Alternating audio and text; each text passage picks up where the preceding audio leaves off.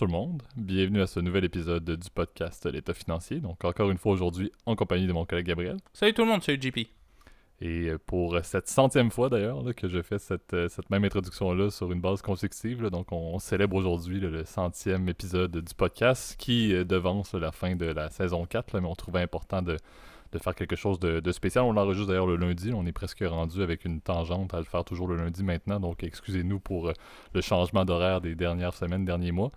Euh, et qui dit épisode spécial, on va vous faire quelque chose d'un peu, euh, d'un peu nouveau. Le premier segment va être un peu en mode best-of du podcast L'État financier depuis les, les 100 derniers épisodes. Euh, et la deuxième partie, on a euh, un collaborateur euh, spécial qui, encore une fois, on le disait toujours depuis à chaque fois qu'il se présente, qui n'est pas si spécial, mais qui était très important d'être sur le centième à, notre avis parce qu'il a contribué à plusieurs épisodes parmi ces, ces 100 épisodes-là. Donc Thomas est avec nous pour la deuxième partie également. Donc salut Thomas. Bonjour messieurs, merci de me recevoir une fois de plus. Ça fait longtemps. Très heureux d'être avec vous. Et euh, comme vous pouvez vous en douter, la deuxième partie sera en mode stock picking, donc des titres qui, euh, qui nous, euh, nous portent à curiosité, que ce soit des stocks ou autres. Encore une fois, je pense que la période est assez intéressante pour en discuter. Avant d'entamer toute chose, et par le fait qu'on fait du stock picking, encore une fois, je pense que Gab, c'est important que tu le mentionnes, le petit disclaimer tout de même de début d'épisode. Ouais, bah on va pas oublier évidemment que tout ce qu'on a parlé, surtout aujourd'hui, il s'agit que de notre opinion personnelle. Il ne s'agit pas d'une recommandation euh, officielle de placement. Pour plus d'informations, contactez un expert, quiconque autorisé à vous émettre les dites recommandations.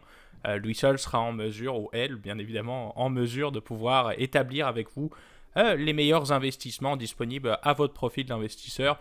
Évidemment, le but d'aujourd'hui, c'est ça, ça va être de discuter de ce qu'on trouve intéressant, etc. Mais bien évidemment, il y a des risques et des périls, évidemment, si vous investissez, on n'est pas responsable. Si ça va de contraire de ce qu'on prédit, bien évidemment. Vous avez bien pu le voir avec ce qui s'est passé d'ailleurs avec les dernières euh, séances de stock picking. J'ai l'impression qu'on a complètement foiré, hein, d'ailleurs, messieurs, pour ne pas... J'ai merdé, vous avez merdé, donc euh, évidemment... J'espère faire mieux euh, aujourd'hui. J'espère aussi. J'espère aussi. Donc évidemment, apprendre avec des pincettes et le but c'est d'avoir euh, du fun. Surtout dans la première partie où je te dirais ça va être plus de... Si tu permets qu'on enchaîne tout de suite, JP d'ailleurs. Exactement, non, on va même pas faire de, de coupure, exactement. On va juste poursuivre l'introduction pour la partie best-of. Euh, effectivement, là, je pense que c'est important de, le mentionner pour les auditeurs qui sont là depuis, euh, depuis bientôt deux ans. Là, vous vous l'aurez remarqué, le podcast a commencé pour être exact le 26 juin 2020. donc euh, ceux, qui, étaient là, je pense même pas qu'on a fait un, épisode d'intro. On est tombé dans le vif du sujet directement de mémoire. Euh, mais c'était une idée collective entre Gab et moi en temps de pandémie euh, de lancer le podcast. Et puis je pense que ça a fait énormément de, chemin depuis. donc c'est toujours important, je pense, de reconnaître l'impact que les, auditeurs ont eu. Ceux qui sont là depuis le début, on vous salue et on vous, remarque et, on vous connaît à force justement. Là. Euh, donc, c'est très important, je pense, de le mentionner. Euh, on voulait également faire quand même quelques points sur le fait que le, podcast a été une continuité de 100 épisodes consécutifs, mais si seulement vous saviez à quel point il y a eu des épisodes euh, mystères, des épisodes cachés, des épisodes qu'on oh garde, qu'on a, il y a un épisode qu'on a enregistré que Gab, je pense que tu as peut-être à quelque part, ou, qui est un, des pires épisodes qui aurait pu être publié, qui aurait probablement été le, maillon qui aurait fait complètement terminer le, podcast. Si on l'avait publié, c'était absolument épouvantable qui était sur les, la différence entre les taux fixes et les taux variables. Donc, euh, donc là, ça, ça aussi, je m'en souviens effectivement. C'est, je pense qu'il s'agit vraiment de notre pire. Honnêtement, c'était, euh, c'était très drôle parce que quand on a, on a enregistré, euh, je me souviens, on était, c'était l'époque d'ailleurs, on n'enregistrait pas trop par Zoom. Là, je dois t'avouer, vous le savez, chers auditeurs, on enregistre la plupart de nos, nos, épisodes par Zoom. En fait, ça nous permet aussi d'avoir des invités comme Thomas, tu vois, cette, cette semaine. Mais c'est à l'époque où c'est en enregistrant en personne et je me souviens, j'appuie sur le bouton euh, stop de l'enregistrement et je me dis, on, se regarde avec JP. Ouais, c'est pas notre meilleur. Non, il, est juste pourri cet épisode-là. Il est juste pas intéressant, tu vois.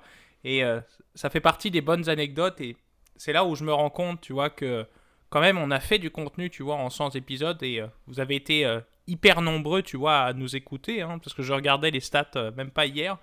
On a au total sur nos épisodes à peu près, je crois, 41, 41 000 écoutes, je crois, au total. Ce qui est hyper impressionnant. Mhm. Tu sais, ça fait plus de, plus de 450 à, mon, si je calcule rapidement, là, mais ça fait euh, un peu plus de 400 euh, écoutes par épisode, donc ce qui est très très bon. Merci encore une fois pour, euh, pour nous, continuer à nous écouter à chaque semaine. Je veux dire, il y a, cet épisode des 100, il, est, il vous est dédié, entre guillemets, à ceux qui nous écoutaient à chaque semaine et ça nous fait en tout cas grand plaisir de le faire. Ça, je, là, je parle avec, avec mon cœur, mais tu vois, c'est vraiment un, un, moment de la semaine que j'adore faire, en tout cas le, podcast, tu vois, c'est... On a pas traversé pas mal de choses en, deux ans, tu vois. Je trouve que ça a été quelque chose d'hyper euh, agréable aussi pendant la pandémie, tu vois, de, à faire à côté. C'est super agréable de, à chaque semaine, en tout cas, de prendre le temps de discuter euh, d'un sujet qui nous passionne l'occurrence la finance. Je sais pas ce que tu en penses, JP. Ben exact. C'est un peu au début, c'était un projet, comme on l'a dit, de pandémie. Ça aurait très bien pu durer deux épisodes. On, c'est officiel qu'on n'était pas podcasteurs avant. On était des, des, personnes qui ont étudié la finance, qui travaillaient en finance, et puis que oui, on était peut-être relativement en mode PR, mais je veux dire, on n'était pas fait pour être assis devant un micro nécessairement. Mais ce que j'aime avec ça, c'est que c'est devenu, encore une fois, on a le même plaisir à le faire maintenant. Puis je pense que Thomas également, tu, quand tu te joins, tu as toujours le plaisir de le faire parce qu'on crée du contenu de qualité et on se sent presque redevable envers vous. Avant, c'était on le faisait pour nous, on pensait qu'il y avait à peu près 7 personnes qui nous écoutaient. Euh, maintenant que d'avoir des, 450, 500 personnes par semaine qui nous écoutent, de voir justement, Gab, tu, en avais trouvé, mais des, rankings, de voir que sur Apple Podcasts, euh, en termes de business news euh, en français, on tombe en, France, on tombe dans les top 10 quasiment à chaque semaine grâce à vous. et en étant toujours indépendant, on est un podcast qu'on fait par plaisir, qu'on fait, encore une fois, comme tu le dis, à chaque week-end ou à chaque lundi depuis deux mois, parce qu'on n'est plus aussi assidu les week-ends maintenant que l'été se pointe le nez au Canada et qu'on a le goût de profiter d'être dehors c'est par rapport à l'hiver où on prend en enregistrer 16,5 le dimanche parce qu'il neige et on n'a pas le goût de sortir. Mais, euh, mais on reste indépendant, on continue de le faire par plaisir et, pour vous. Donc on, on, vous remercie énormément parce que c'est vous qui avez porté le fait qu'on le fait encore maintenant. Euh, on le disait, je pense, la semaine passée, mais on espère que c'est. On, fait la signification du centième, mais on espère en avoir sans autres, puis de continuer comme ça. Donc, il n'y a pas de fin euh, évidente ou imminente au podcast du tout. Je pense qu'il y a énormément de contenu qu'on peut faire. Euh, puis comme on l'a dit, je pense que c'est un peu la, beauté du podcast, c'est de, la mission qu'on avait au tout début, c'était d'essayer de, rendre une discussion qu'on avait déjà Gab, qu'on avait déjà avec Thomas également sur la finance, de vous, de vous intéresser à parler de n'importe quoi, n'importe quand, de développer votre propre opinion, même si c'est pas tout le temps parfaitement accurate, parfaitement adéquat ou que peut-être vous comprenez pas certains sujets qu'on fait, mais le but c'est d'en discuter puis de vous intéresser. C'est une manière de d'informer ou de créer une littératie financière euh, plus développée grâce à des sujets de discussion plutôt que de vous faire des des bons vieux cours de finance que certains ont probablement fait euh, à l'université. Donc je pense que c'est un format qui est intéressant. C'est un format qui nous parle beaucoup. Euh, je pense que c'est un format qu'on le voit parle également à plusieurs personnes. Euh, mention d'ailleurs spéciale à beaucoup de nos auditeurs de l'autre côté de l'Atlantique. On, on, peut, on peut le dire assez, assez simplement que le podcast est enregistré au Québec, mais on est euh, énormément redevable à la, au, à la République. à la République. Euh, donc, on a énormément d'auditeurs de l'autre côté, donc euh, vous êtes facilement le plus de la moitié aisément euh, des auditeurs de l'autre côté. donc, c'est toujours plaisant de, de, voir ça et justement d'avoir Gab qui euh, va vous visiter à peu près trois fois par année dans les, dans les derniers. Euh, si on se fait aux dernières tangentes, là, il est presque plus souvent. Et qui subit le décalage horaire avec l'enregistrement des épisodes, ce qui n'est pas toujours facile. Absolument. J'ai le, le, souvenir, si tu me permets, d'un épisode justement où il y avait Thomas, je crois que c'était l'été passé. Et je me souviens, j'étais, vous étiez épuisé parce qu'il était genre 9h ou 10h du soir. Et pour moi, genre, il était 3h de l'après-midi. Là, comme quoi, euh, parfois, euh, tu vois, ça, ça tombe pas au bon moment. Là, mais c'est, euh, on a réussi, tu vois, depuis, depuis deux ans quand même à chaque fois s'adapter au niveau des heures et trouver quelque chose, tu vois, qui, qui s'adapte, tu vois. Et souvent, c'est pas facile, hein, surtout quand on a un, un, invité en plus, tu vois, qui a son, son horaire, etc. Mais tu vois, c'est c'est vraiment pour vous qu'on le fait. Donc, euh, encore une fois, merci, merci. Euh, Absolument. Donc, merci beaucoup, encore une fois. Puis, comme on l'a dit, le but est de continuer à en créer, de continuer à, innover sur les, sur les sujets et d'en faire, encore une fois, une centaine d'autres dans les prochaines années. C'est quoi, euh, quoi le sujet qui a le plus marché? Hein? Euh, Le sujet qui a le plus marché. Parce que là, on a parlé du, sujet que, vous avez évité avec brio pour pour pas perdre toute votre base. Le plus énorme, le plus gros épisode a été euh, un scandale qu'on avait parlé dans la saison 1, qu'on a toujours ri et que j'ai ri encore à ce jour. Le scandale Enron qu'on avait fait ah, et, qui, sur YouTube, si vous tapez scandale Enron en français sur YouTube, on est le premier lien disponible ah pour l'explication du scandale Enron. Je pense qu'on est à 3000 sans écoute, juste sur YouTube. c'est ceux qui nous écoutent sur YouTube, vous le savez, à part regarder un fond d'écran que Gab fait à chaque semaine, il n'y a pas grand chose. On fait pas de caméra. Donc, que 3100 personnes ont décidé de se taper sur YouTube, qui n'est pas notre plateforme principale. on s'entend que c'est Apple Podcast et, Spotify qui a le plus de vues à chaque semaine.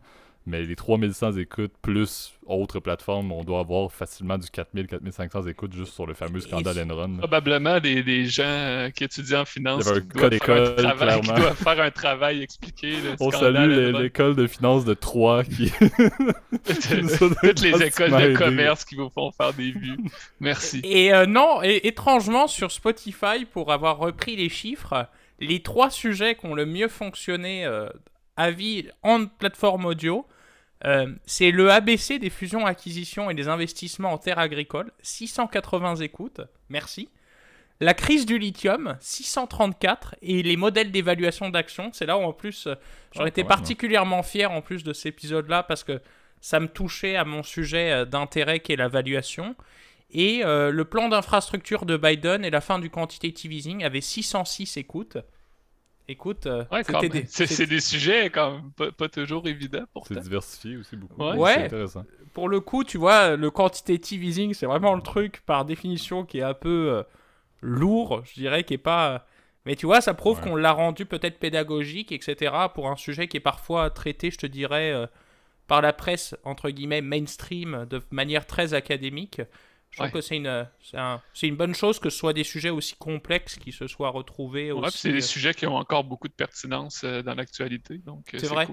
C'est vrai, exact. Exact. Donc, donc c'était le, petit le court début parce qu'on sait que vous allez être très intéressé par la partie stock picking. donc, on, entend ça à l'instant. mais encore une fois, merci à tout le monde. Si vous avez des, toujours je le mentionne tout de suite, des commentaires, allez les mettre sur YouTube, même pour ceux qui sont là depuis euh, des années, des années, même à la limite, aller commenter le nombre d'épisodes sur 100 que vous avez écouté. ça va nous faire plaisir d'aller lire ça sur, euh, sur YouTube. Donc, n'hésitez pas d'aller commenter euh, quelque chose pour ce centième épisode. Et encore une fois, on vous salue et on continue et on compte bien continuer de faire le podcast pour vous. C'est un, beau projet qui a pris beaucoup d'effervescence depuis le temps. Depuis que j'ai transféré un document Word à Gab avec quelques points entre deux, deux, deux, questionnements, à savoir si l'existence humaine allait survivre la COVID-19 et regardons-nous maintenant en post-pandémie presque avec un, centième épisode de podcast. On a fait du chemin, effectivement. Donc, euh, commençons ça en force après euh, près de 10 minutes déjà, mais avec le, premier segment et le seul segment que l'on va faire le, au son de la cloche.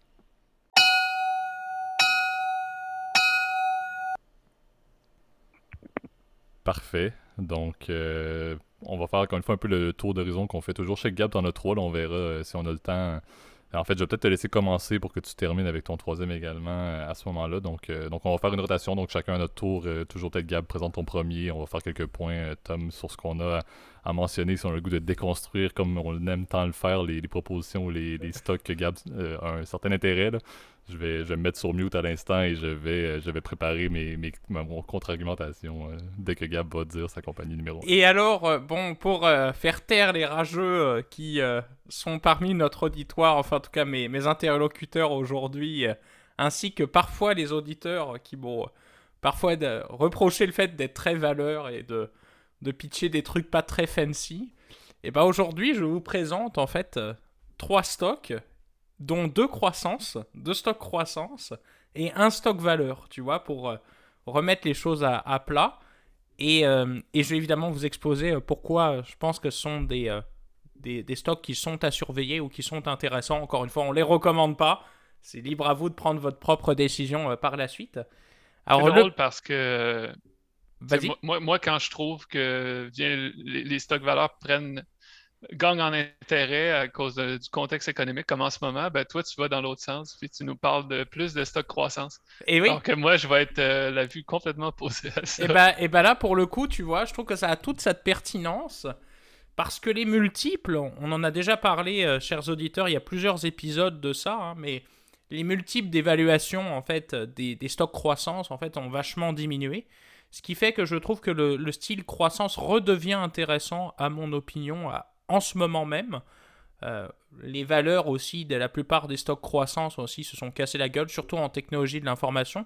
Et c'est pour ça d'ailleurs que je vais commencer plus par celui-ci. Euh, alors le premier stock que j'ai envie de présenter en fait, c'est une compagnie qui est spécialisée dans une industrie qui est hyper trendy en ce moment. Euh, et la raison pour laquelle je décide de l'acheter personnellement, c'est parce que je trouve qu'elle a un prix par rapport à ses compétiteurs qui est faible, par rapport à ses les, les multiples de ses compétiteurs. Et en l'occurrence, c'est une compagnie de semi-conducteurs et de puces informatiques, Qualcomm. Oui. Ben, non, c'est intéressant. Ben, les semi-conducteurs, sûrement, sûrement, que beaucoup sont déjà au courant, là, mais euh, c'est quand même un gros, gros, gros monopole euh, au niveau mondial. ça vient euh, pas mal d'une petite poignée de compagnies. Puis là, avec les problèmes d'approvisionnement qu'il y a, c'est devenu un très, très gros enjeu. pour beaucoup de producteurs de divers produits, que ce soit des automobiles, des, composantes électroniques, tout ça, il y, a des semi-conducteurs dans tout ça. Et personne n'est capable de personne n'est capable d'en avoir. Donc euh, oui, c'est aussitôt qu'une compagnie se met à toucher de peu ou de loin des semi-conducteurs pour en produire, euh, c'est très populaire en bourse. Et j'ai pensé, tu vois, au début, j'étais plus orienté sur TSMC. Je te dirais la raison pour laquelle j'ai choisi ce stock-là. Et eh ben, j'y suis allé avec, une approche, je te dirais, basée vraiment sur les fondamentaux. Je te dirais, euh, j'ai décidé d'utiliser un, stock screener, comme vous pouvez trouver, c'est sur Yahoo, etc., ou n'importe quelle plateforme, je veux dire, sur le net, là, mais, ou même Google Finance. Enfin, bref, moi j'ai pris Bloomberg là, parce que j'ai des accès là, mais euh, la raison pour laquelle j'ai choisi Qualcomm, c'est que c'est celle qui coûte le moins cher avec ses multiples, parce qu'elle a un PI de 14.3, ce qui est très faible, je te dirais, pour le secteur technologique. Il faut se rappeler que le secteur techno, souvent, c'est à peu près 30 fois le PI, donc c'est-à-dire que 30 années de bénéfices pour revenir dans tes sous au niveau du, prix de ton action. Euh, donc c'est la plus faible d'ailleurs par rapport à TSMC par exemple. Je crois que l'autre c'est euh, euh, l'autre compétiteur là, je crois c'est ah bref, je l'ai perdu, mais c'est pas très grave. Là, toutes ces compagnies de puces informatiques sont d'habitude à des PI un peu plus élevés. Et c'est elle qui a eu une des croissances les plus élevées depuis an, sur une année. Donc ils ont leur, leur vente a augmenté de 40% cette année. Et donc j'ai décidé d'y aller vraiment avec cette approche-là, de dire bon, je filtre mes stocks et je choisis celui qui me paraît en fait avoir une croissance élevée et pourtant un multiple qui est faible. Donc, euh, ce qui voudrait dire qu'en fait ce stock est sous-évalué. En tout cas, évidemment, sous évidemment euh, ce critère-là, surtout par rapport à ses pairs. Donc, je pense que Qualcomm, pour le coup, est un, est un stock intéressant et je peux te laisser, Thomas, euh, continuer pour ton stock. Ouais, merci. non, je regardais les semi-conducteurs, comment est-ce qu'ils ont fait cette année. Puis, surprenamment, sont, sont en baisse.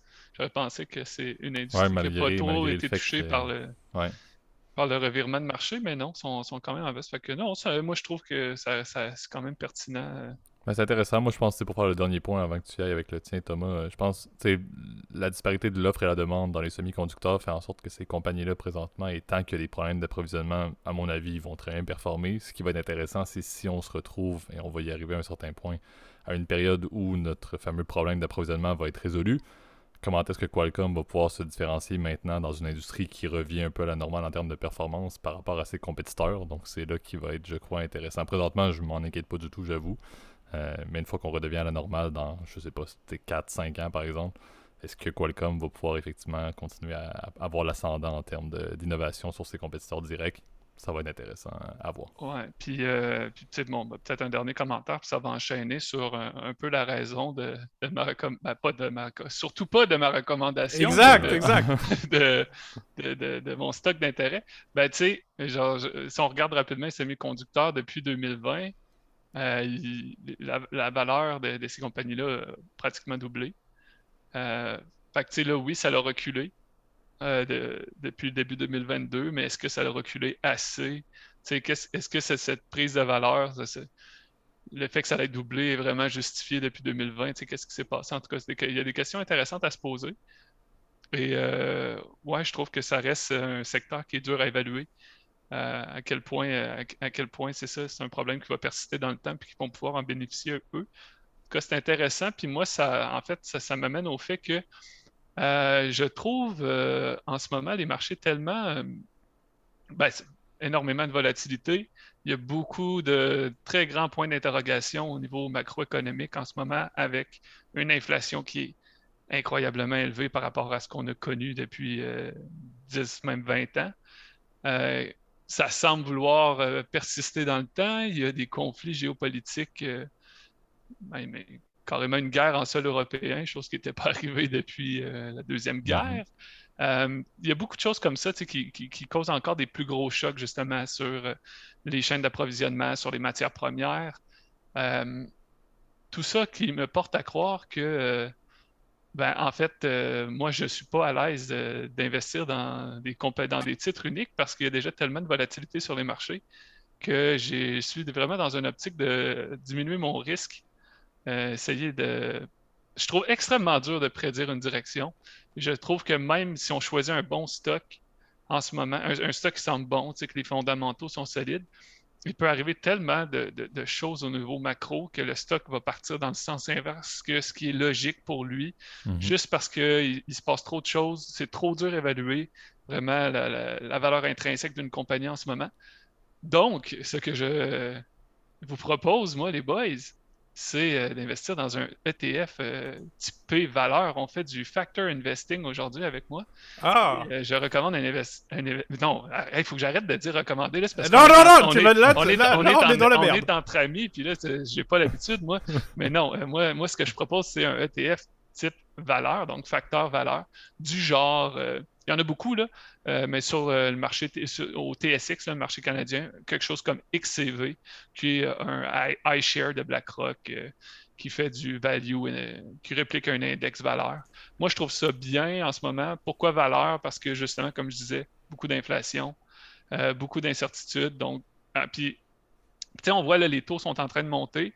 Puis, dans le cycle standard de, de notre économie, quand les taux montent, souvent, c'est suivi on peut parler de plusieurs années quand même, mais c'est suivi d'une récession ultimement. Mhm. Euh, et donc, on commence déjà à parler de récession. Est-ce qu'il y a des attentes par rapport à ça? évidemment, on ne sait pas que ça peut prendre combien de temps, combien de temps, mais euh, tout ça vient rajouter euh, de la volatilité sur les marchés, tout ça. Les compagnies de valeur sont, par définition, des compagnies qui sont mieux établies, que justement les PI, les, les, les price earning, comme Gabriel parlait, sont plus bas. Euh, donc, il y la valeur est moins liée à une grosse anticipation d'une croissance future. C'est plus stable, plus de dividendes.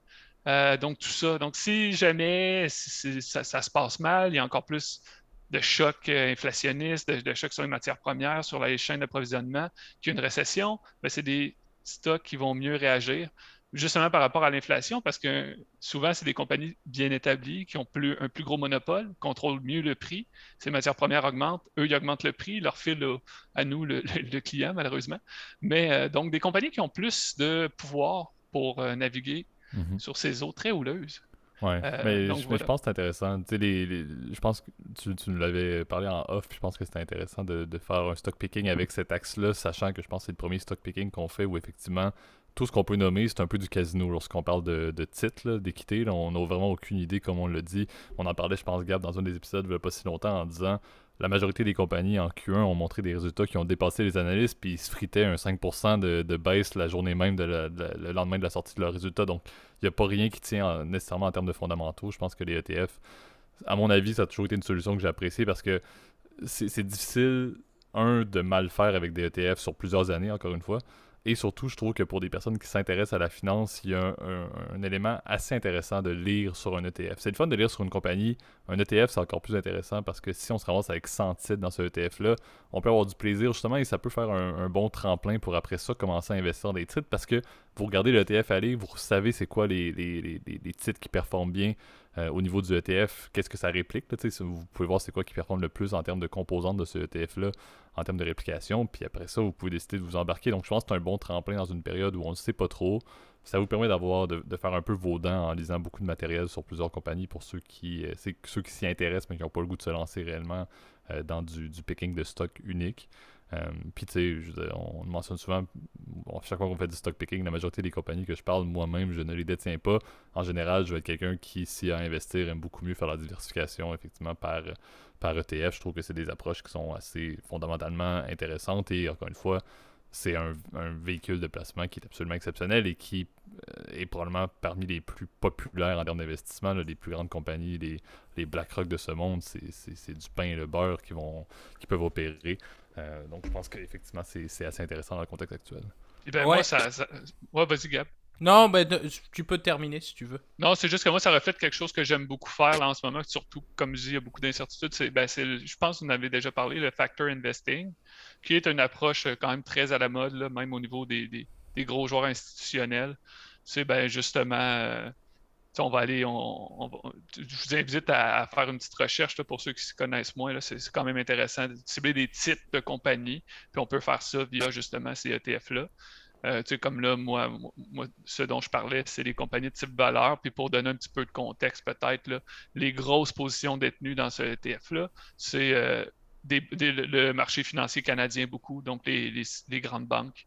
Euh, TD qui est là, la, à la RBC, puis sinon il y a beaucoup d'énergie quand même parce que c'est quand même très gros au Canada et euh, des grosses compagnies dans, les matériaux. Donc, vous voyez beaucoup des choses où ça va être lié à l'inflation puis, puis, tout ça. Donc, euh, lié au taux d'intérêt, les banques performent très bien dans des contextes où les taux d'intérêt augmentent. Donc, moi, c'est vraiment plus un pari euh, où ben, les taux vont continuer de monter. l'inflation va rester. Donc, moi, c'est un petit peu ça. C'est un petit peu ça à quoi mon investissement est relié. Ouais, mais là, je, pour juste toucher euh, en quelques secondes sur euh, ce que tu disais, Thomas, bah, messieurs, vous avez euh, pas mal résumé le fond de ma pensée, quand même plus générale sur les marchés, là, mais je dirais, oui, l'approche valeur fait encore évidemment tout son sens, on l'a bien vu, hein, tu sais que le. Le, je crois que le, style valeur, en tout cas des chiffres que j'avais eu il y a quelques jours de cela, parce que j'avais justement, c'est très drôle, mais bossé là-dessus l'autre jour au travail, là, mais euh, je crois que c'était. Euh, il surperformait le style croissance d'à peu près 10% cette année, ce qui est. Ben, le valeur a fait comme un XCV là, depuis le début d'année, c'est euh, presque 11%. OK. Ah, en, rendement total? En rendement total. c'est considérable, considérant ce Ah oui, le gap est encore plus mhm. impressionnant que ce que je pensais, alors que le style croissance, bah, il s'est cassé la gueule, quoi, clairement. Euh, surtout. Euh, c'est là que je trouve intéressant ta vue puis la mienne. Ça, apporte. il, y a, un clash, mais c'est un clash intéressant, puis tu as raison, c'est le temps qu'il dira. C'est que est-ce que ça est-ce que c'est le, bon moment de un peu, comme on dit, rentrer réinvestir, sur réinvestir dans les choses qui ont perdu de la valeur? Ou moi, ma vue, c'est euh, peut-être que c'est encore trop tôt. Tu sais. Euh, je suis, je suis d'accord. C'est vrai que les deux argumentent et se, se valent. Je te dirais, c'est plus. La question est de savoir est-ce que ces entreprises-là, elles ont du pricing power? Parce qu'on sait que c'est le, c'est le nerf de la guerre. Hein. L'inflation, si on y va d'une manière, on va dire, théorico-théorique, eh ben, euh, l'inflation, elle affecte bah, seulement, évidemment, elle augmente les revenus de l'entreprise, mais elle augmente les coûts. Et la question, c'est est-ce que tu es capable d'apparier tes coûts à tes, à tes revenus? Donc, euh, ce qu'on appelle le pricing power. D'ailleurs, euh, ceux qui ont quelques notions en marketing, enfin, première année, là, ça date d'un bout avec ce qu'on appelle les cinq forces de porteur. Bah, ça, ça fait partie, oh évidemment, de l'évaluation en fait, d'une entreprise. Est-ce qu'elle est capable de transmettre ses coûts? Est-ce qu'il y a de la compétition qui est intense, etc. Et ça, c'est un argument qui est assez important. Et ça affecte aussi évidemment les discount rates, donc c'est-à-dire les, les taux de rendement espérés en fait par les investisseurs. Euh, je ne vais pas rentrer trop dans les détails, vous messieurs, je sais que vous savez de quoi je parle, mais pour les auditeurs, euh, c'est que évidemment plus les taux sont élevés, plus la valeur présente d'un cash flow futur est faible. Donc c'est vrai que ça vient diminuer la valeur en fait quand les taux augmentent de manière générale que ce soit pour les actions ou les obligations. Donc, faut faire, c'est là où il faut faire attention, on va dire, dans, le, dans un contexte inflationniste, c'est qu'il y a plusieurs choses qui vont se passer. Et la question, c'est est-ce que l'inflation, elle est déjà pricée avec les taux actuels? Mon petit avis me dit que oui, puisque en fait, on voit quand même des yields qui ont énormément augmenté. Euh, je sais que même les mortgage rates aux États-Unis, donc les taux euh, des prêts maison aux États-Unis, ils ont dépassé, à mon souvenir, les 5%, ce qui est ce qui est énorme, ce qui est quasiment rarement arrivé depuis euh, plus de 10 ans en fait. Donc euh, mhm. je pense que c'est déjà pas mal intégré par le marché, mais la question c'est est-ce que cette inflation maintenant elle va être persistante dans le temps? Ça malheureusement que l'avenir nous le dira. Et pour le coup je partage ton point Thomas, je pense que ça va être quand même un phénomène de, de longue durée. Mais c'est un bon point que tu apportes en toute anticipation. Et effectivement les analystes anticipent déjà des grosses hausses de taux euh, pour la prochaine année et demie, euh, d'une inflation qui va être quand même là pour, pour la prochaine année. Donc, c'est un bon point. Euh, c'est sûr que, comme on le voit, les, entreprises de type valeur ont déjà gagné en valeur boursière. Donc, clairement, ces une partie de ces anticipations-là, du moins, sont déjà pricées.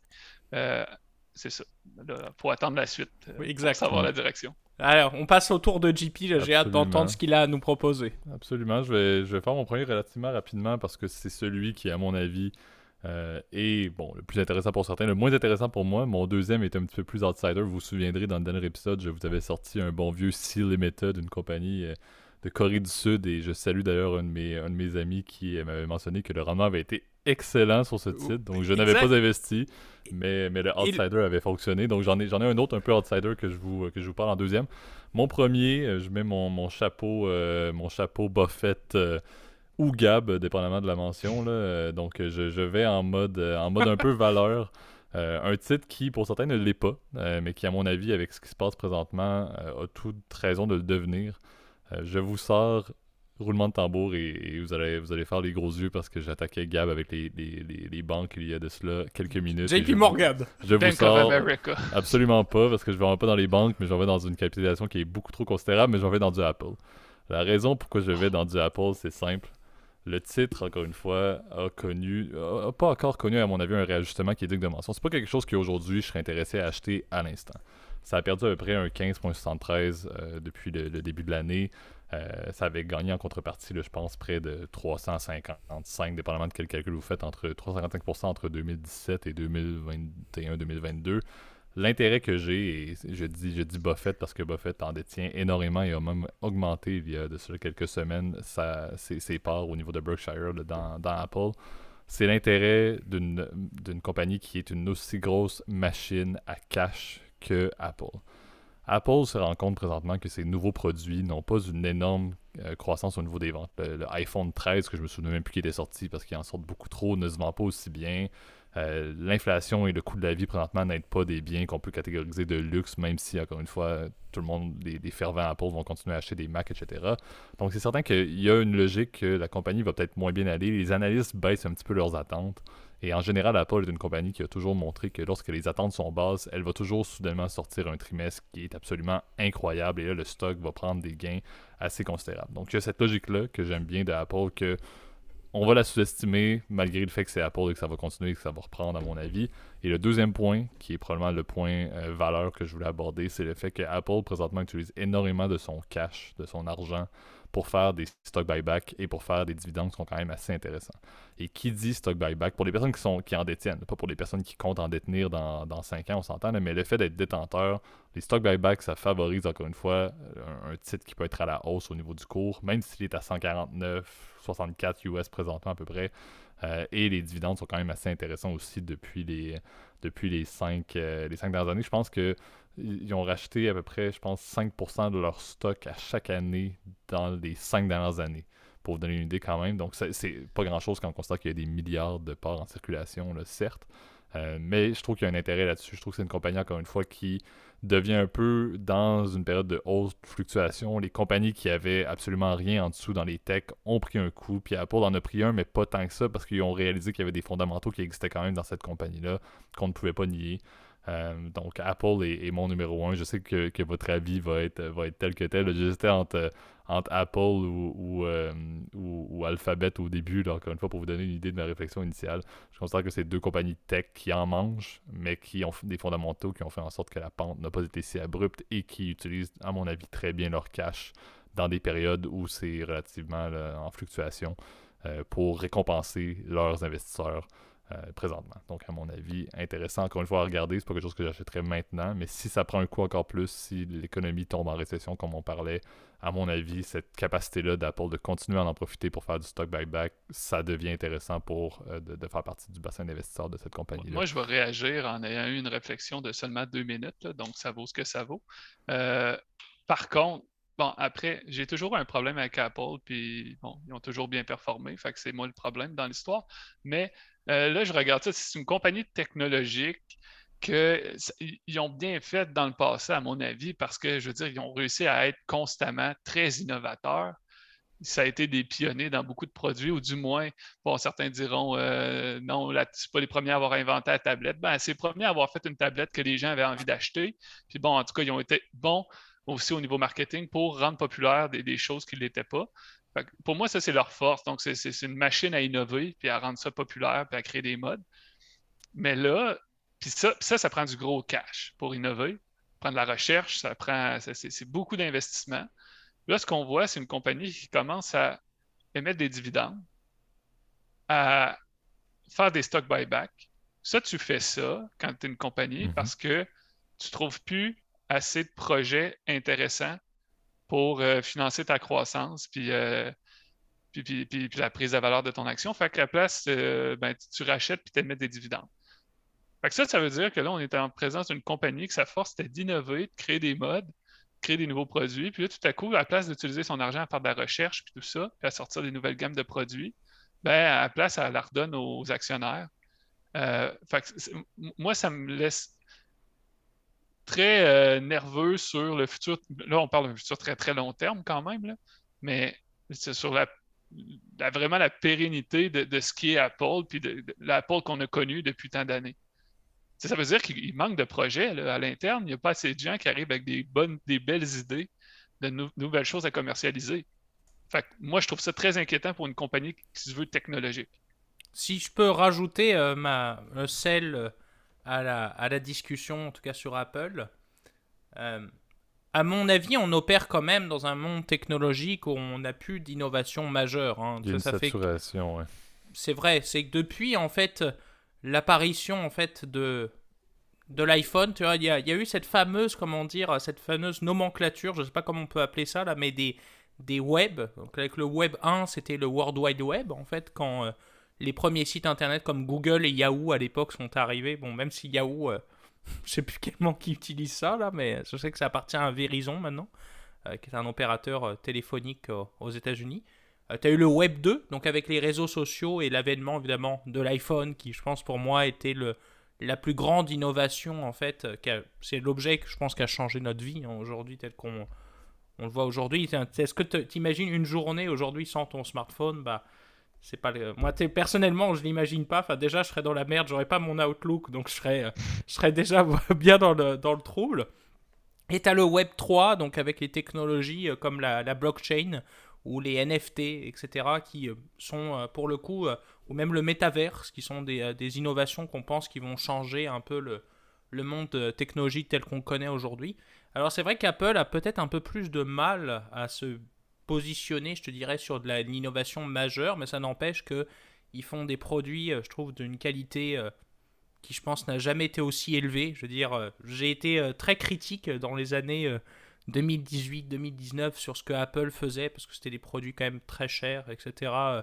Puis franchement, pas terrible en termes d'innovation, il n'y avait pas grand-chose qui se démarquait à part le Touch ID, puis tu vois le Face ID que j'ai trouvé pas mal, puis leurs appareils photo qui, qui étaient quand même de, sur les iPhones évidemment, qui étaient de meilleure qualité que ce qu'ils faisaient à la concurrence à des années-lumière.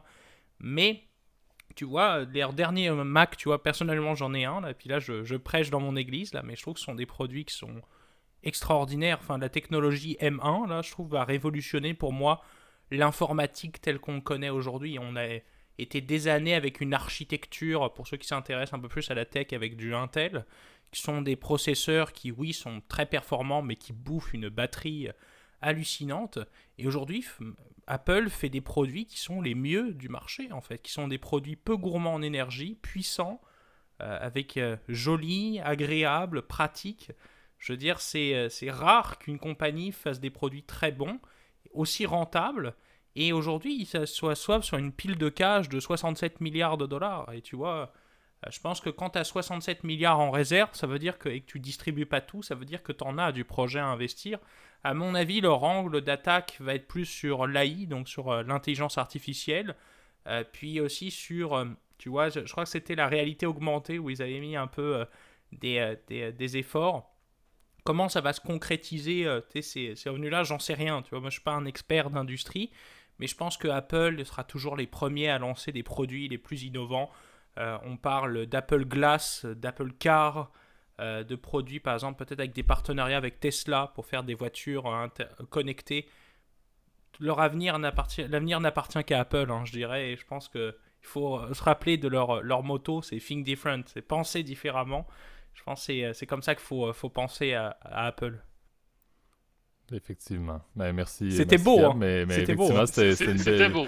Belle conclusion, mais comme on l'a dit, c'était l'approche, puis Gab, tu pourras enchaîner avec le tien, mais c'est une compagnie qui est intéressante à suivre, et c'est la, logique que j'avais, c'est de, de, voguer, de voguer dans une récession. Est-ce qu'Apple peut être une manière intéressante de s'en sortir avec la valeur? Quelles sont les perspectives à long terme, encore une fois, j'avoue que c'est très intéressant. Il y a beaucoup de bonnes études à faire. Après, tu ne penses pas trop différemment en rachetant des actions puis en, émettant des dividendes. On fait ça depuis. Euh, Effectivement. depuis que les marchés. Effectivement. Les, marchés boursiers existent. Mais... C'est pas tant think different financièrement, mais espérons-le que ça va être think different dans 10 ans qu'ils vont retrouver Non, puis je leur souhaite, puis je veux. C'est juste. Euh, non, c'est ça, c'est pas caractéristique. Mon point est que c'est pas caractéristique d'une compagnie technologique. C'est en fait, je pense pas qu'il y a de paire d'Apple qui émettent des dividendes. Euh, je sais que Microsoft l'ont déjà fait une année, puis on dit que ça a été une des pires décisions qu'ils ont faites. Euh, parce qu'en fait, c'est très dur de reculer. C'est ça, c'est sticky. C'est ce qu'ils appellent les fameux sticky dividends. Tu peux plus, tu peux pas dire bah, finalement on va arrêter d'en émettre, on a besoin de notre cash pour financer des projets. Euh, donc, euh, pour moi, c'est ça, Tu commences à émettre une tendance. Ah, ben, on va commencer à émettre de plus en plus de dividendes parce que parce qu'on a de l'argent et on ne sait pas quoi faire avec. Euh, mais, évidemment, moi, c'est une très, très long terme, la vie. Comme tu dis, Gab, puis je ne vais pas contre ça. Leurs produits sont, ils sont d'extrêmement bonne qualité, puis ils vont le rester. Puis ces produits-là vont continuer d'exister pendant longtemps. Comme tu dis, il n'y a pas rien de bouleversant qui, semble arriver prochainement. Donc, euh, donc oui. C'est juste. Il euh, faut faire l'avocat du diable un petit peu. Toujours. Ouais, oui, oui. Non, mais t'as raison. As, raison. Je, suis d'accord. Est-ce qu'on peut passer à mon deuxième stock? Absolument, absolument. Parce que là, j'avais hâte. J'avais hâte depuis 5 minutes là. Alors, mon deuxième stock, je retourne euh, côté valeur pour ce deuxième. et je remonte au nord de la frontière. Je parle d'une entreprise qui est spécialisée dans la grande distribution canadienne, fièrement, de, fièrement canadienne, je dirais et je te dirais qu'il se démarque plutôt par l'industrie du pneumatique. Je parle bien sûr de... Canadian Tire. Eh oui, monsieur Eh oui Je te donne envie de quitter l'appel. Canadian Tire, pour ceux qui, nous, qui ne connaissent pas, en tout cas pour nos auditeurs outre-Atlantique qui ne connaissent pas cette entreprise, c'est un peu euh, de à la, à la, base d'introduction, leur revenu à 1,25e doit être des pneus. C'est important de l'introduire. voilà. Le pire, c'est que c'est pas ça, en fait. C'est une portion mineure de leur, de leur business, mais c'est un magasin euh, qui vend euh, des produits surtout de, de bricolage, d'aménagement euh, pour la maison, et aussi des produits, par exemple, d'entretien pour la voiture, donc ce genre de trucs. c'est aussi des pièces automobiles. Ils vendent un peu de tout, en fait, c'est un détaillant aussi, tu sais ça, ils vendent, ils peuvent te vendre des barres. camping, ouais. Un peu de tout, c'est ça qui... c'est le Walmart du... du le, Walmart du propriétaire de... Ouais, du sport... Walmart du propriétaire d'une maison unifamiliale en banlieue d'une grande ville. c'est ça, exact. C'est ça, c'est un, peu le, c'est un peu le business, en tout cas, de, de, de Canadian Tire. Et la raison pour laquelle je l'ai acheté, ben, je l'ai acheté pour les raisons je dirais que j'ai précisé euh, juste avant, en fait. Je l'ai acheté principalement pour ses multiples et je les ai comparés par rapport à ce qui se fait euh, dans le reste du monde. Je dois t'avouer, au Canada, il y a très peu de comparatifs, hein, de, comparables, pardon, euh, à, regarder, mais j'ai préféré aller regarder au niveau des États-Unis parce que pour le coup, il y en a des chaînes comparables comme Walmart, comme Target, etc., comme Sears. Enfin, Sears, évidemment, ça n'existe plus, mais ce genre de, ce genre de compagnie là, donc Costco par exemple. Et euh, en l'occurrence, tu vois, au niveau de ces multiples, elle est euh, beaucoup plus faible. Je crois qu'ils sont en dessous de 10, euh, de 10 fois au niveau du PI, ce qui est un argument, je trouve, assez intéressant. Ils ont un dividende qui est plus de 2,5% par année, ce qui est pareil, assez élevé par rapport à la moyenne de l'industrie, ce qui est plutôt intéressant. Et je te dirais, l'argument principal, c'est que l'action a légèrement diminué en valeur, même elle est pas, elle est pas à son all-time high. J'ai plus les, les, codes des prix là parce que j'ai regardé plus les rendements. Et euh, ce qui fait en fait un stock tout à fait attractif, à mon avis. Euh, je trouve que c'est un stock qui est attractif, une entreprise qui pas trop mal positionnée au niveau de l'inflation. Je dirais qu'il y a un pricing power qui est plutôt bon, euh, puisque bon, ils sont connus quand même pour être compétitifs sur leur prix, donc c'est-à-dire qu'ils vont ils arrivent à s'adapter par exemple à la grande euh, au phénomène d'internet. On sait que le e-commerce bouffe pas mal de parts de marché euh, surtout au Canada. C'est évidemment. C'est une compagnie qui réussit à faire des ventes en ligne? Eh oui, au niveau du e-commerce, ils ont une stratégie qui est hyper établie. J'ai malheureusement pas les chiffres au niveau du pourcentage de leur vente. Ça, ça, ça, serait intéressant. C'est malheureusement je l'ai pas. Moi, j'ai de la misère à croire que c'est plus que 10%, mettons. Là. Je pense, je pense que c'est très légèrement plus de 10%. On n'est pas, on doit pas. J'ai pas les chiffres malheureusement, donc je pourrais pas te, je, pourrais pas affirmer. Euh, parler à positive ou la négative, mais je pense qu'ils se, se, démerdent mieux que la plupart des détaillants au Canada par rapport à Amazon. Et je trouve que leur prix reste quand même tout à fait compétitif. Et surtout que leur positionnement fait qu'ils sont tellement proches, on va dire, des quartiers des gens. On va dire, il y en a quasiment partout, là même à côté, tu vois, de chez moi. Là, je, je parle d'avis personnel, là, ils sont quasiment partout. Et bien ça fait que je pense que des fois, le fait d'aller acheter en ligne, bah, tu dois attendre le lendemain. Bah là, tu as juste à aller au magasin pour des bricoles qui, par le fait même d'ailleurs, sont difficiles à acheter, tu vois, par Internet. Je te donne un exemple tout con, là, mais euh, là, tu vois, je, je, suis le moto euh, d'un grand investisseur dont je tairai le nom, là, mais qui dirait on investit dans les produits euh, qu'on utilise tous les jours, qui était en tout cas mon ancien patron, on va dire ça comme ça. Euh, et euh, la, raison est donc en fait que, euh, tu vois, par exemple, moi j'ai acheté personnellement, tu vois, de la chaîne pour me lubrifier mon vélo, tu vois, pour lubrifier ma chaîne de vélo. C'est con, mais tu peux pas acheter ça par internet parce que c'est un produit trop dangereux, si tu veux, pour être transporté par camion. parce que je crois que c'est inflammable d'ailleurs. Et ça fait que, bah, du coup, tu vas au magasin et tu vois, pour ce genre de petites choses, bah, t'es mieux d'aller marcher une demi-heure pour aller au magasin, juste à côté, et puis de faire une balade, que d'aller le commander par Internet. Et je pense que c'est un peu le, credo qu'ils peuvent suivre. Euh, je vois pas non plus une énorme croissance non plus pour Canadian Tire, mais je pense qu'il faut l'acheter pour les fondamentaux, pour le fait, que tu vois, c'est plus, euh, c'est plus, mettons, une idée opportuniste dans le sens, bah là, peut-être que le pays, le, pays est un peu faible par rapport à la compétition. Tu l'achètes le temps que ça se rétablit, puis une fois que une fois, une fois qu'il est au pair, ben, tu le vends parce que, comme je veux dire, il n'y a pas de croissance à attendre de ça. Non, exactement. exactement. C'est un stock typiquement valeur, je veux dire, que tu achètes parce que tu penses qu'il est sous-évalué euh, présentement dans les conditions de marché. Mais je pense qu'ils reviennent euh, proche des pairs. Puis... Euh, voilà, c'est pas un investissement que je vais garder pendant 10 ans parce que je pense pas qu'ils vont révolutionner. Euh, ben exact, il n'y a pas, d'opportunité de fusion y a pas, la, croissance n'existe pas. Ils sont je, je les vois pas ouvrir des, nouveaux, des, des, nouvelles Ils en ont déjà trop, à mon avis, pour la rentabilité. Il y en a qui sont absolument pas rentables. C'est énorme, leur succursale, ça va coûter une fortune en loyer. Puis tout ça. Non, non c'est sûr qu'il y a beaucoup de complexité, à mon avis, là-dessus. Encore une fois, on s'entend que c'est une chaîne canadienne avec la, la grandeur du territoire, tout ce qui est transport des, marchandises, l'entreposage, il y a beaucoup de, défis liés à, à Canada effectivement, mais c'est Canada Store, comme ils peuvent dire euh, chez nos, chez nos voisins euh, des provinces anglophones. Ils ont un branding qui fonctionne très bien et effectivement, il n'y a absolument aucun comparable. Et je pense que s'il y a plusieurs Canadiens qui sont un peu comme Gab, qui vont à peu près trois fois semaine par plaisir, je pense qu'effectivement, ils peuvent très bien avoir une pérennité et retourner dans, des, dans leur cours Il n'y a, pas un monde où. Euh, je ne sais pas c'est quoi le pourcentage de revenus qui vient euh, d'un peu les, le côté mécanique. Euh, puis toutes les, pièces automobiles qui vendent, puis tout ça. Mais il n'y a pas un monde où, maintenant qu'il y a de plus en plus de voitures électriques, puis que la mécanique de ces voitures-là, c'est vraiment pas la même chose que nos bazous conventionnels qu'on répare souvent parce qu'ils sont tout le temps pétés. Il n'y a pas un monde où ce segment-là de marché qui ont va juste aller en décroissance, plus que le parc automobile va être électrifié. Oui, mais je pense que ça, c'est un point qui est intéressant parce qu'ils sont vus présentement pour les véhicules à, combustion, sont vus comme étant l'alternative plutôt qu'aller chez votre concessionnaire qui va vous charger deux fois plus cher pour les mêmes services d'entretien de base que Canadian Tire. Donc, je suis bien d'accord que plus les véhicules vont devenir électriques, on aurait. Pour que les gens comprennent, là, ben oui. on, aurait, chacun une chaque, chaque, magasin, il y a un garage. Ben, ou peut-être pas chaque, là, mais la plupart. Presque, oui. Donc, tu sais, c'est aussi un endroit où les gens vont beaucoup faire réparer leur voiture brisée. Parce que, comme tu dis, tu vas pas chez le concessionnaire, ça coûte plus cher. Puis réparer une voiture euh, à combustion, ben c'est facile. Exact. Mais la Tesla, c'est rare que quand je suis allé faire changer mes pneus chez Canadian Tire, c'est rare que j'ai vu des Tesla qui attendaient. Ben, c'est ça, tu sais, euh, jamais tu, vas amener ta voiture électrique là. Ben après, après, ça, ça arrive de changer. Une tondeuse, puis... non, mais c'est ça. C'est euh, après, je, si je peux me faire l'avocat du diable pour Canadian Tire, ils ont mis beaucoup d'emphase justement sur la construction de bornes électriques dans leurs magasins. Donc Preuve qu'ils veulent attirer justement des clients qui ont des véhicules électriques.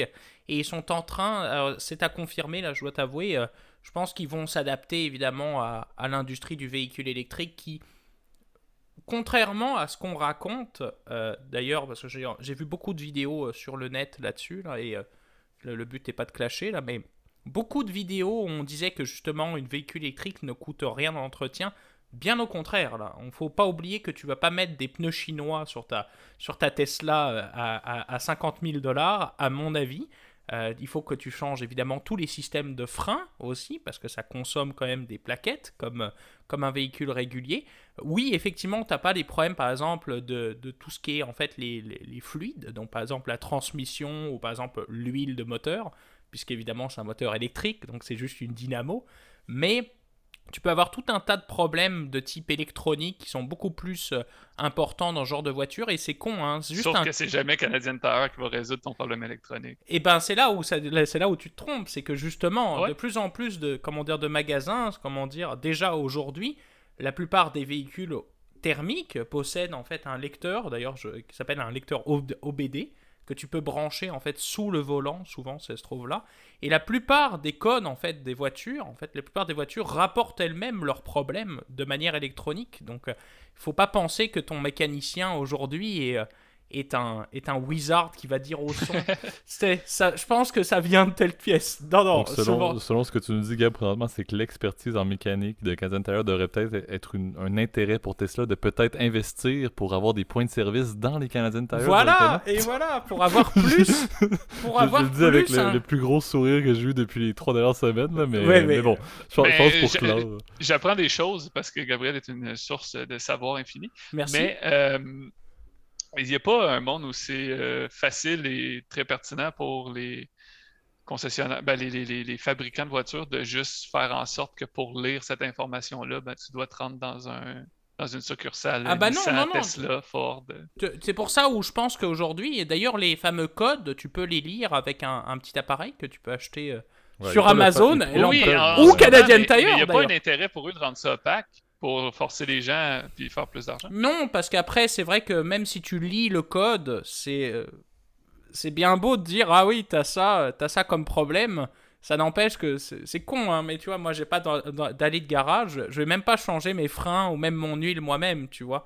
Donc je pense que c'est euh, c'est intéressant. Euh, ces, codes-là sont réservés, je pense, plus à des, à des, à des mains d'un professionnel, mais tu vois, d'où l'intérêt. Non, mais je sais, mais je pense que tu comprends pas mon point. C'est que, mettons, si, tu veux, si tu veux prendre le business mécanique de ces Canadian Tire-là de ce monde, si t'es Tesla, si t'es Ford, tu t'arranges pour que pour lire les codes que la voiture Ford retourne, il ben, faut que tu sois chez ton concessionnaire Ford par ton mécano Ford.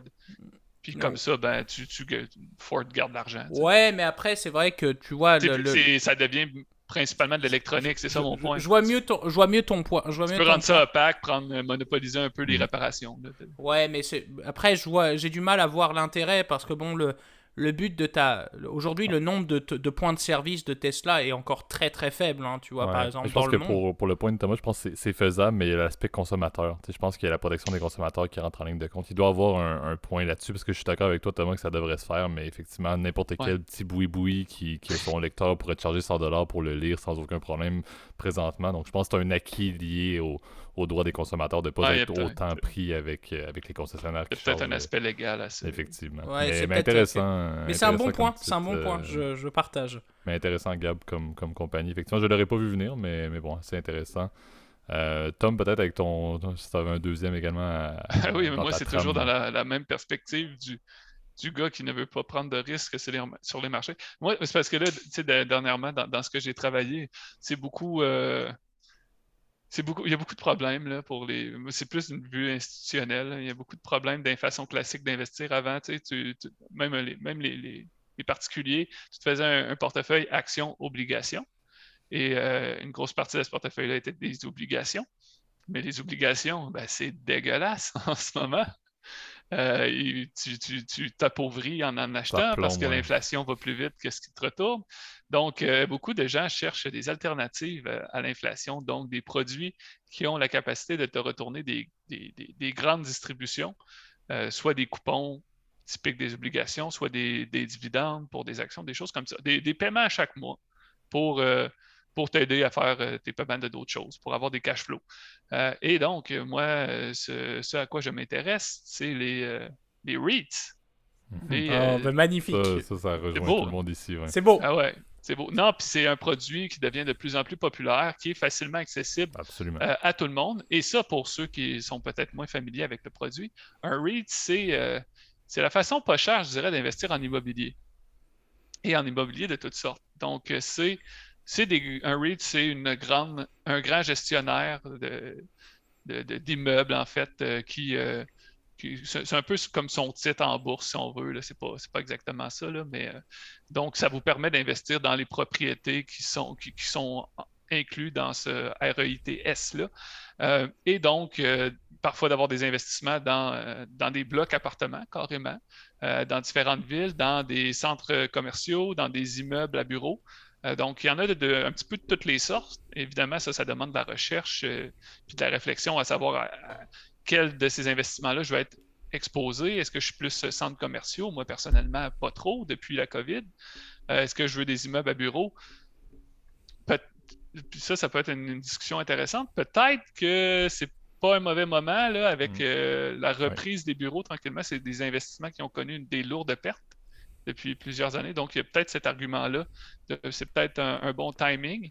Peut-être que cette perte-là a été euh, trop, euh, euh, ben, en fait, surévaluée, surévaluée la perte. Donc, en tout cas, les REITs, je trouve ça passionnant. Je trouve que c'est une très belle alternative aux obligations classiques parce que c'est un petit peu moins corrélé pour les mathématiciens d'entre vous, moins corrélé au marché. Donc, ça ne suit pas vraiment les marchés. Quoique les REITs, euh, oui, parce que c'est listé en bourse, mais bon, on ne va pas rentrer dans des discussions trop deep. Mais euh, bon, c'est différent des actions, ça, devient, ça fait que votre portefeuille est mieux diversifié, plus défensif. Ça rapporte beaucoup de distribution, euh, des gros, gros paiements à chaque mois, à cause que, par définition, ben, ton appartement, tu le payes à chaque mois. Tu donnes de l'argent à ton propriétaire.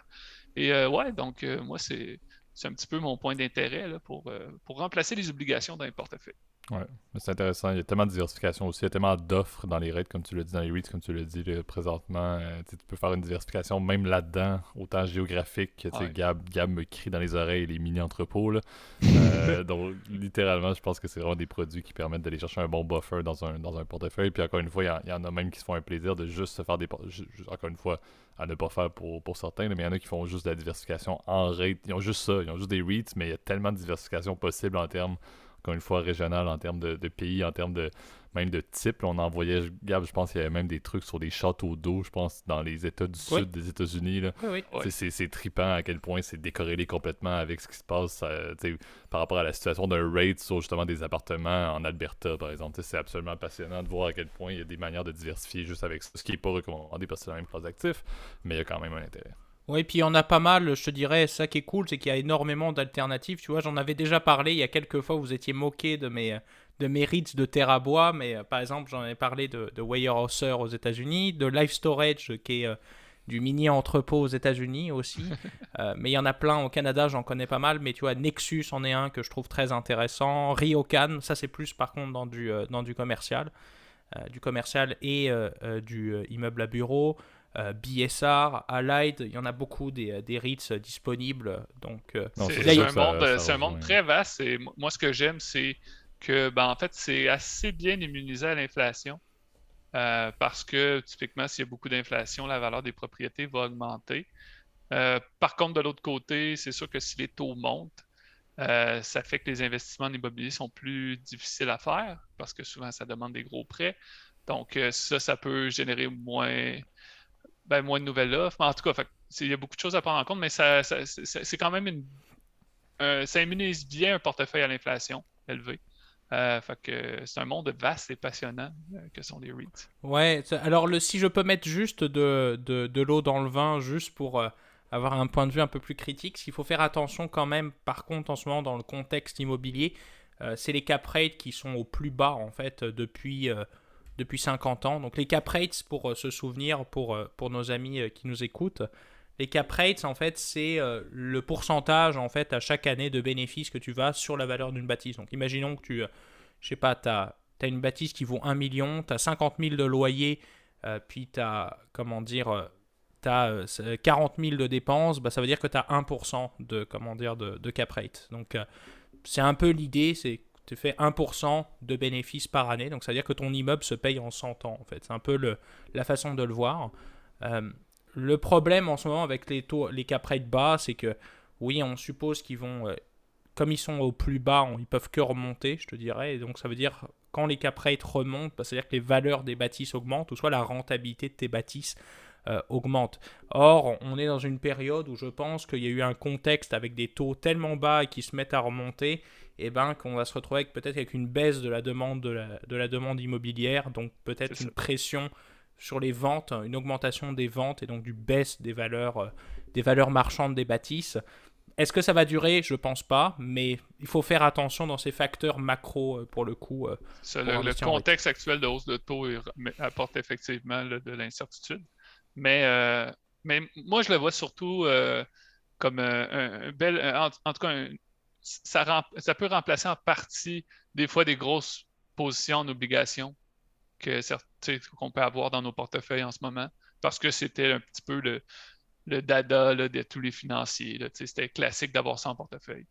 que moi, un bel alternative, c'est ça, c'est penser différemment quand il y a des classes d'actifs qui se mettent euh, à moins bien fonctionner. Donc c'est le Apple du appartement, c'est ça? Un petit peu ça.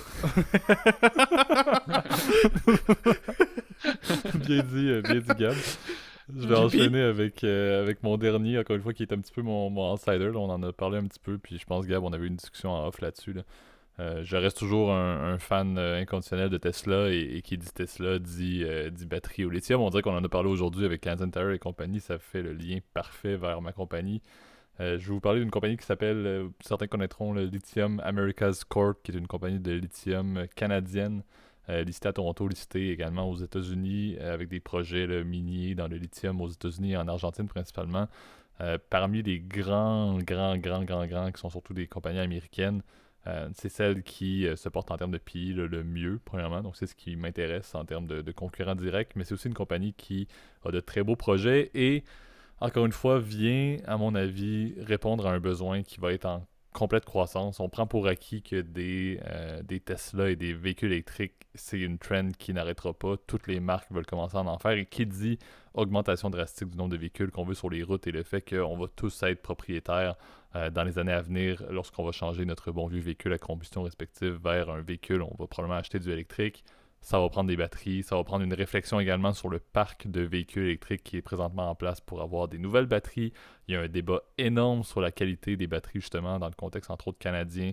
Comment est-ce qu'on peut faire pour entretenir nos batteries adéquatement? Le lithium est la ressource à mon avis qui est la plus critique et les compagnies qui sont en mesure de prendre l'ascendant, surtout en Amérique du Nord avec le besoin criant par proximité géographique avec des usines comme, euh, au Texas au niveau de l'usine de, de Elon je pense qu'il y a beaucoup d'intérêt à regarder vers des compagnies de ce type-là. La euh, Gigafactory? La Gigafactory, exactement. Donc, Lithium America's Corp, j'aime beaucoup. Donc, Amérique latine, principalement au niveau des opérations. Les États-Unis, compagnie canadienne. Donc, encore une fois, je, suis très pro, euh, très pro, pro fleuron euh, pour, pour le monde de l'érable ici au, nord de la frontière américaine. Euh, mais c'est quelque chose qui m'intéresse, quelque chose que je suis beaucoup, Gab, tu le sais. on en a parlé, je pense, il deux, trois mois de cette, compagnie-là. Ça n'a pas trop pris en valeur depuis. Euh, ça, continue, ça, a subi étonnamment, un peu comme on le mentionnait, les compagnies, euh, même dans le monde des EV, en ont mangé tout de même. Fait que ça n'a pas vraiment. C'est plutôt stable depuis les, depuis les derniers mois. Ça a pris, comme tout, un petit peu des baisses, parce que c'est une compagnie, encore une fois, qui est un petit peu plus growth, à mon avis. mais. c'est une compagnie qui est passée de 3 à là, aujourd'hui, 36 euh, en l'espace de en deux ans. Fait que c'est. Tu vois, tu, tu, tu, tu, me, me rends encore plus ça l'échelle que je pensais. Euh, mais comme je disais, ça m'intéresse beaucoup. J'avoue que j'ai, le ceiling de cette compagnie-là, c'est ce qui m'intéresse. Tu, tu l'indiques avec des chiffres quand même assez, assez probants sur le fait qu'il y a eu une hausse quand même, euh, quand même notoire. Lorsqu'on parle de comparables, il y en a qui sont dans les plus de 100 en termes de, de, de valorisation boursière euh, pas de valorisation, pardon, euh, boursière, mais de cours boursiers en US pour, des concurrents. il y a un nom que j'oublie présentement, mais le numéro 1 de l'industrie qui est une américaine, j'oublie le nom, je je le ressortirai si vous avez des points. Euh, le ceiling est encore dur à définir, j'ai encore de la misère à, à percevoir la, possibilité de croissance de ces compagnies-là si des compagnies comme Tesla décident de le faire par eux-mêmes. à part le fait d'être acquises peut-être par des compagnies qui font dans les vies, j'ai de la misère à voir c'est quoi la, la quel va être le terrain des compagnies lithium à l'avenir? Est-ce que les compagnies justement qui font les véhicules vont avoir les moyens de justement s'en permettre? J'ai hâte de voir. Est-ce que ça. Le fait qu'ils sont indépendants m'inquiète un peu. Je sais pas vraiment c'est quoi la meilleure approche pour eux. Est-ce que c'est de rester indépendant ou c'est plutôt de se faire. Euh, de tomber sous le giron d'une compagnie comme, comme Tesla qui veut euh, assurer encore une fois son, son, son, euh, son, son approvisionnement en lithium? J'ai de la misère à voir, encore une fois, dans 10 ans, ça va ressembler à quoi cette compagnie-là, mais je trouve qu'elle se porte bien, je trouve qu'elle est intéressante, je trouve qu'elle est canadienne, ce que j'aime bien. Euh, et, j'avoue que ça m'a intéressé depuis trois mois, cette compagnie-là, que, je regarde dans une industrie qui, à mon avis, est appelée à continuer à croître en termes de besoins, mais qui... ça, c'est toujours un, challenge énorme parce que c'est des compagnies qui sont drivées par énormément d'anticipation. Absolument. Parce que, ben, tu sais, beaucoup d'incertitudes parce que c'est encore en, définition. Les joueurs peuvent Cet engouement-là, tu sais, ça fait un bout que les financiers l'ont spoté puis qu'ils se disent, ils ont une réflexion similaire, d'où la prise de valeur incroyable en deux ans. Puis juste pour apporter de la perspective, je disais cette semaine que Goldman Sachs euh, trouvait que c'était une matière qui avait pris beaucoup trop de valeur et qui était euh, bearish dessus. Donc, je veux dire, puis je suis certain, on regarderait d'autres banques d'investissement, puis ils seraient, ils seraient bullish. je veux dire, je pense que c'est typiquement, ben, c'est, c'est comme une compagnie très growth, là, où il y a beaucoup d'attentes. Puis écoute, ça peut être une chose qui va révolutionner euh, les marchés comme, euh, comme quelque chose qui. extrêmement d'événements de marché. C'est ça qui est inquiétant, c'est le fait de savoir, on ne sait pas qu'est-ce qui va se passer, on ne sait pas encore est-ce que les, les petits pions. Tu sais, c'est une compagnie qui est beaucoup plus petite, j'ai les noms, c'est Albemarle et euh, Corporation, qui sont deux grosses, euh, deux grosses américaines, puis euh, Gangfeng Lithium en Chine également, des compagnies également au Chili. donc il y, a beaucoup de joueurs, c'est de voir ça va être quoi les fusions-acquisitions dans ce, dans ce monde-là. Et s'ils si, ne se positionnent pas adéquatement dans ces fusions-acquisitions-là en étant un plus petit joueur, est-ce qu'ils vont juste se faire damer le pion ça m'inquiète un peu. C'est pour ça que j'ai pas une J'ai l'impression aussi que, tu sais, probablement beaucoup des fluctuations de ces titres-là, ils, doivent être euh, comme corrélés parfaitement, presque. Ça doit juste suivre la valeur du prix du lithium. J'imagine. J'imagine qu'il il, doit avoir peu d'intérêt à considérer des questions où sont leurs mines et tout ça. J'ai l'impression que c'est juste un engouement de marché. C'est juste tellement populaire, tout le monde c'est un peu comme euh, quand une compagnie mettait blockchain dans son nom, euh, tout le monde en voulait. Il y a un petit peu cet effet-là en ce moment, ce qui rend la, job des analystes financiers encore plus difficile. Euh, fait que, j'ai... Ben, puis je dis ça, là, puis je, je les ai pas fait les corrélations. Là, fait que je parle, je parle pour le fun, là, mais. Ouais, je pense aussi c'est pas mal loué aux proven resources. donc en gros, est-ce qu'ils pensent, tu vois, en tout cas dans le mining, souvent c'est comme ça, tu vois, c'est surtout dans l'or. Euh, c'est de savoir est-ce que euh, si tu trouves un bon filon, bon bah là tu fais de l'argent, puis si tu n'en trouves pas, bon bah tu te fais, euh, tu te fais avoir comme un bleu. Là, c'est, c'est comme ça que ça marche. C'est un business, tu vois, qui est très corrélé au prix, puis très corrélé au, à la découverte ou non de ressources potentielles ou, de, ou en tout cas de, d'extraction minière qui se font. Là, je dois t'avouer, je connais très peu l'industrie du lithium, mais il y a deux intérêts hein. en ce moment, lithium puis l'hydrogène, c'est les deux, les deux on va dire, les deux ingrédients euh, du succès, je te dirais. Euh, parce que l'hydrogène en, soi, c'est une façon aussi de transporter de l'énergie, comme l'est une batterie. Euh, la bonne chose quand même que l'argument que j'aurais pour, en tout cas pour la batterie, c'est que perte, la perte d'énergie quand tu transfères en fait de l'énergie d'une batterie vers un moteur, eh ben, elle est de seulement 5%, alors qu'elle est quasiment de la moitié pour l'hydrogène, parce que là, le processus pour fabriquer de l'hydrogène est très coûteux, très énergivore, et euh, il y a énormément de pertes, on va dire, euh, d'eau qui est perdue ou de l'eau qui ne ressort pas. Enfin bref, je, je épargne des, des, détails. Mais j'ai du mal, moi, avec toutes les compagnies qui ont des euh, très hauts bêta. Là, je dois t'avouer, je connais pas assez, je te dirais, pour, pour pouvoir déterminer est-ce que ça me paraît être un bon investissement ou non. Même s'il ne s'agit pas d'une recommandation, encore une fois. Et on, je, je vais me taper la, main, là, mais c'est ça. Je pense que c'est difficile à, à établir. C'est assurément un domaine très ben, un milieu euh, très intéressant à suivre où il va se passer beaucoup de choses. Est-ce qu'on a le temps, JP, de faire mon dernier stock, s'il te plaît? Peut-être en nommant, on va pas, on va pas te challenger du tout, mais vas-y, vas en mode, en mode rapide. Messieurs, société de consultation basée à Montréal, Québec, Canada. Euh, il ne s'agit pas de la. Non, pardon. Non, non, non. Euh, on est presque là. Euh, c'est moins mafieux que SNC Lavalin.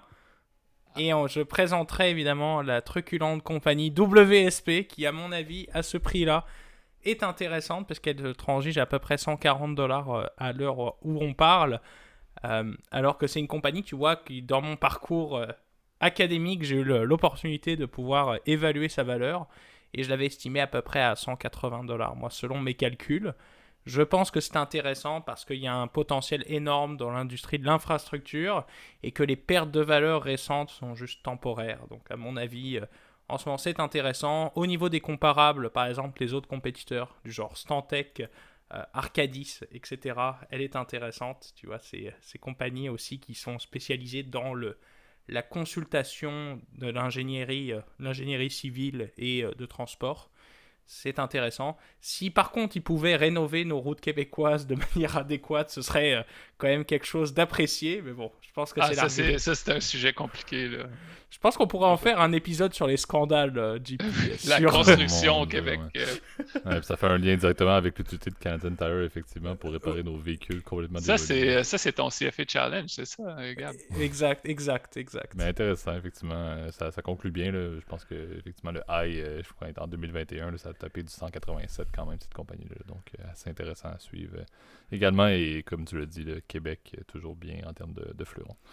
Donc, euh, épisode toujours aussi consistant pour les, les stock picking slash ETF picking aujourd'hui. Euh, donc, encore une fois, axé sur, sur notre opinion, toujours, c'est important de le mentionner. et, et, encore une fois, centième épisode, je vais te laisser Gab faire ta conclusion pour la centième fois également, tant qu'à y être, pour nous mener à l'épisode de, la semaine prochaine qui va être de retour entre guillemets à la banalité du classique, donc le format conventionnel pour le 101e. On ne, vous, on ne va pas vous faire d'épisode spécial encore pour quelques temps, ne vous inquiétez pas. Ben encore une fois, merci en tout cas pour votre écoute. On espère que cet épisode vous aura plu. Je remercie Thomas encore une fois pour ta, pour ta participation. On est très content te recevoir euh, comme d'habitude. Pouvez pas partager notre contenu si ça vous a plu sur vos réseaux sociaux, partager vos amis, famille, etc. Meilleure façon de nous encourager. Mettez un like sur YouTube, un commentaire si vous avez des questions, vous avez d'autres suggestions de stock par exemple, vous voudrez qu'on regarde ensemble. Ça pourrait être un épisode justement des propositions de stock et faire comme un mini pitch, euh, une mini euh, pas recommandation, mais mini ah, opinion dessus. Ça, ça serait cool. Si ça vous serait... faites ça, euh, j'aimerais bien en faire partie. Je trouverais ça vraiment cool. Et euh, tu vois, c'est des idées que je jette en l'air, mais soyez libre d'y répondre ou non. Euh, évidemment, pour les plateformes audio, Spotify, Apple Podcasts, Google Podcasts, Amazon Podcasts, Deezer, j'en ai, peut-être oublié une, Overcast aussi, tu vois. Et n'oubliez pas que vous pouvez vous abonner et nous écouter sur toutes ces plateformes-là. Et en attendant, moi je vous souhaite à tous une très bonne semaine et merci encore. Bonne semaine. Salut.